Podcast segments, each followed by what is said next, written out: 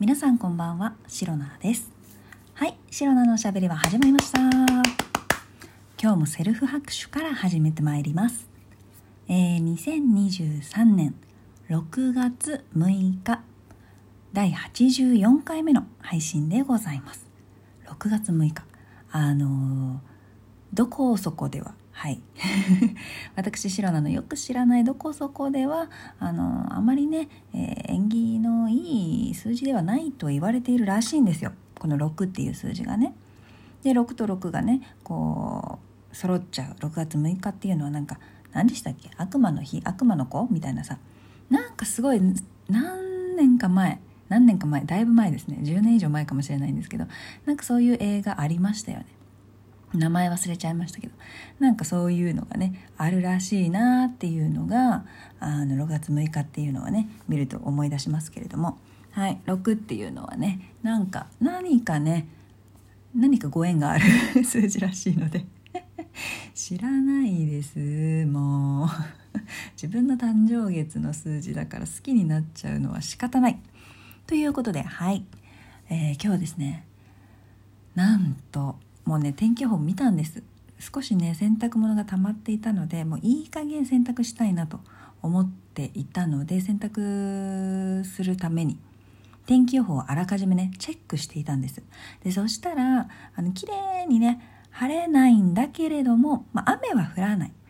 まあ、ギリ曇りみたいな感じだったのでもうこの機会に、えー、洗ってしまおうということでねもう最悪部屋干しでもいいやと思って、え今日ね朝ね洗濯物を、え洗って干してでそれでねあの、職場に会社にね行ったんですけれども何？降ったんですよ。しかもなんか夜から降るから私結構あの早めに帰ればねあの夕方ぐらいに帰れるのでギリねあの雨が降る前に洗濯物を取り込むことができると思って今日は洗濯して干していったんですよ。白菜は。なのに雨ね降ったんです。なんで降るんだよ。湿っちゃうじゃん。ということでですねもう久しぶりに結構ね天気予報ちゃんとチェックしながらあの洗濯をするようにしているのであんまりね降られるということはないんですけれどももう今日は本当に本当に久しぶりにせっかく干した洗濯物が少し濡れちゃいました。めちゃくちゃショックです。でなんかまあびしょびしょに濡れてないからちょっとね部屋干ししてなんかまああの乾かして着ればまあなんとかなると思ってるんですけど なんか触った感じがさなんか湿ってるんですよね。カラッとしてなくてちょっと気持ち悪いななんて。なんか湿り気を帯びた布たちみたいなもう 布たち。本当にショックだったんですけどまあ仕方ないなということで。もう誰？もう本当に誰？絶対まあ絶対降らないとは誰も言ってないんですよ。そういうことは言えないんですけどどどどどどどギリ降らない。曇りって言ったじゃんみたいなね。そういう気持ちがどうしても出てきちゃいますよね。はい。まあ、天気予報っていうのはね、まあ、あくまで予報予測ですからあの確実確定っていうわけじゃないですからね、まあ、仕方ないんですけれどもあのせっかく干した洗濯物が濡れちゃってあのちょっとショックだった。あの気分落ち込んじゃった白菜でございました。はい。まあ今日の話はねここまでということであの昨日の収録配信の続きです。昨日あのゴールデンウィークにシロナが、えー、島根旅行島根に旅行に行った話をね少ししたと思うんです。で昨日はあの松目まあまあ 今日ダメだ。口が回ってない、えー、松江城。松江城とあと足立美術館。足立美術館めちゃくちゃ良かったです。本当に本当に良かった。あのそのね2つを観光してどちらもね、まあ、お天気に恵まれたっていうのがとってもね大きかったんですけれどもあのすごくね観光して、まあ、初めて行ったんですけどすごくどちらもね良かったので是非ね皆さんも行ってみてくださいっていうお話をしたかと思うんですけれども今回のこの島根旅行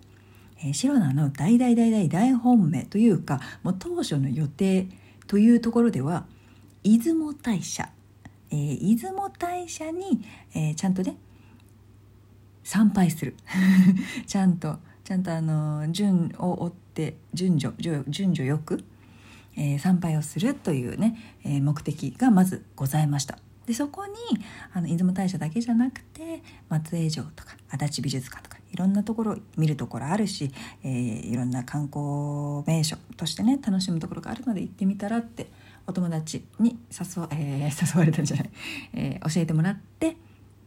出雲大社だけでなく他のね観光地も行って、えー、楽しんだっていうところなんですよ。なので今回はね出雲大社大本命あもう超目的あ超目的、えー、めちゃくちゃ今回の旅行の、えー、目的。一番の目的だった出雲大社を観光した観光したというか参拝したというか。えー、出雲大社に行きましたのでその時のねお話をしたいと思います。まあ、出雲大社はね皆さんね、あのー、ご存知の通り もうもうもう皆大有名ですよね。めちゃくちゃ有名だと思うんですけれどもまあまあまあ島根の出雲にある出雲大社なんですけれども、えー、っと大きいね鳥居を入っていって結構広いんですよ。奥進んでいくとあれは松かな？松の木？とかいろんなまあちょっとね緑が多いところの道をぐーっと進んでいって行った先にあるあのしめ縄の大きい太いしめ縄のあれは鳥居なのかな？ごめんなさいねよく分かってないんです。よ それがあのすごく有名なね出雲大社というところでで出雲大社はあの10月になると全国？全世界？よくわかんないんですけどあの全国の神様が出雲大社に集まると言われている。なんか神様がね集まるんですよ。集会みたいなのやってるのかわからないんですけどそういうふうに言われていて、まあ、10月に出雲大社に参拝するといいよっていうねまあいろんな神様がいらっしゃるからその機会に、えー、出雲大社に行くのもいいんじゃないかっていうねそういうこともねよく聞きますね。でさらに言うとシロナは、まあ、今回ね今回の島根旅行で出雲大社に行くのは実は出雲大社2回目でその1回目初めて出雲大社に行ったのが、まあ、日帰りで行った弾丸ではあったんですけれどもその時がね10月だったんですよ確か。で10月に、まあ、出雲大社に神様がたくさんろんな神様が集まるので、まあ、すごいパワースポットパワーをもらえるっていうことだったので、えー、ま縁結びもね当時 縁結びたいみたいなねすごいあの野獣のような城内になってましたので。